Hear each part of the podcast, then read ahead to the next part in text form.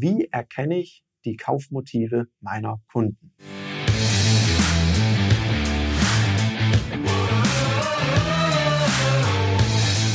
Herzlich willkommen bei dem Podcast Die Sales Couch Exzellenz im Vertrieb mit Tarek Abodela. In diesem Podcast teile ich mit dir meine Learnings aus den letzten 20 Jahren Unternehmertum und knapp 30 Jahren Vertrieb. Uns hat eine ganz spannende Frage erreicht, nämlich wie erkenne ich die Kaufmotive meiner Kunden? Tolle Fragestellung und auch eine tolle Einstellung, die dahinter steht, weil hier möchte jemand gerne sehr bedarfsgerecht verkaufen. Und es ergibt ja auch absolut Sinn, den Kunden da abzuholen, wo er steht, nämlich eben auf Grundlage seines Motivs. Dieses Thema kann man unendlich komplex darstellen. Wir mögen gern pragmatische Lösungen, die du auch gleich in der Praxis umsetzen kannst. Und darum beschränken wir uns mal auf die vier Hauptmotive, nämlich Gewinnorientierung, Sicherheit, Bequemlichkeit und Ansehen und die damit verbundenen Vermeidungsmotive. Bei der Gewinnorientierung möchten die Leute gerne Verluste vermeiden. Bei dem Thema Sicherheit gibt es eine große Risikoaversion und Unsicherheit, wenn man nicht genau weiß, woran man da ist und ob das funktioniert, das geht gar nicht. Bequemlichkeit mag überhaupt nicht, wenn es unkomfortabel wird, ein großer Aufwand und zu kompliziert ist, sehr nervig. Und das Thema Ansehen mag halt einfach auch keinen Gesichts- oder Imageverlust. Und wie erkennt man jetzt solche Motive?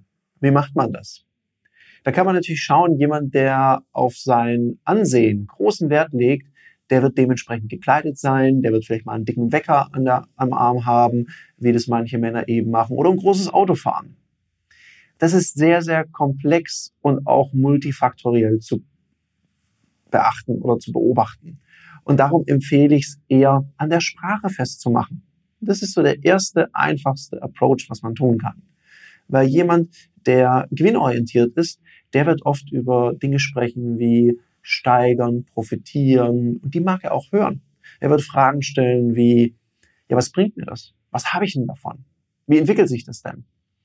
Wohingegen jemand, der sehr viel Wert auf Sicherheit legt, eben fragt, ja, können Sie mir das garantieren? Wo steht das denn? Haben Sie Referenzen? Dann merkt man schon, ah, okay, der ist sehr sicherheitsorientiert. Also verwende öfters Worte wie garantieren, das sichert Ihnen, da können Sie davon ausgehen, solche Formulierungen.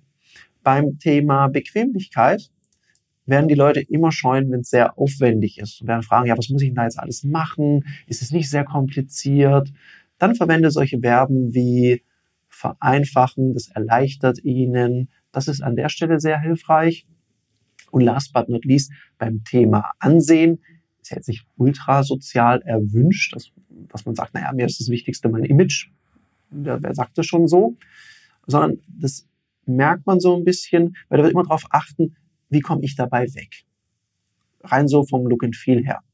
Und dann kann man so sagen, Dinge sagen wie, das beweist, das unterstreicht, damit zeigen sie, dass ihnen das und das wichtig ist. Und wenn jemand darauf positiv reagiert, werdet ihr merken, da ist das Motiv Ansehen sehr wichtig.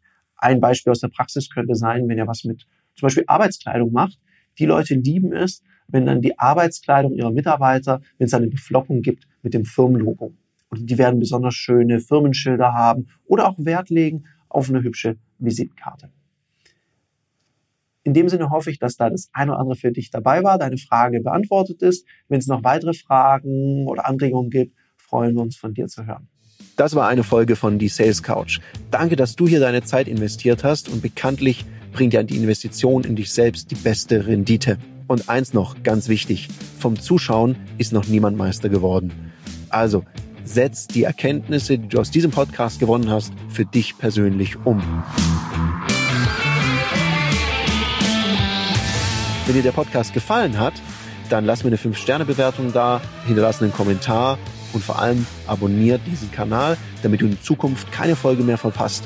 Und wenn du jetzt das Gefühl haben solltest, dass du jemanden kennst, der diesen Content auch unbedingt erfahren sollte, dann teil den mit ihm, weil Sharing is Caring und in diesem Sinne viel Erfolg beim Umsetzen.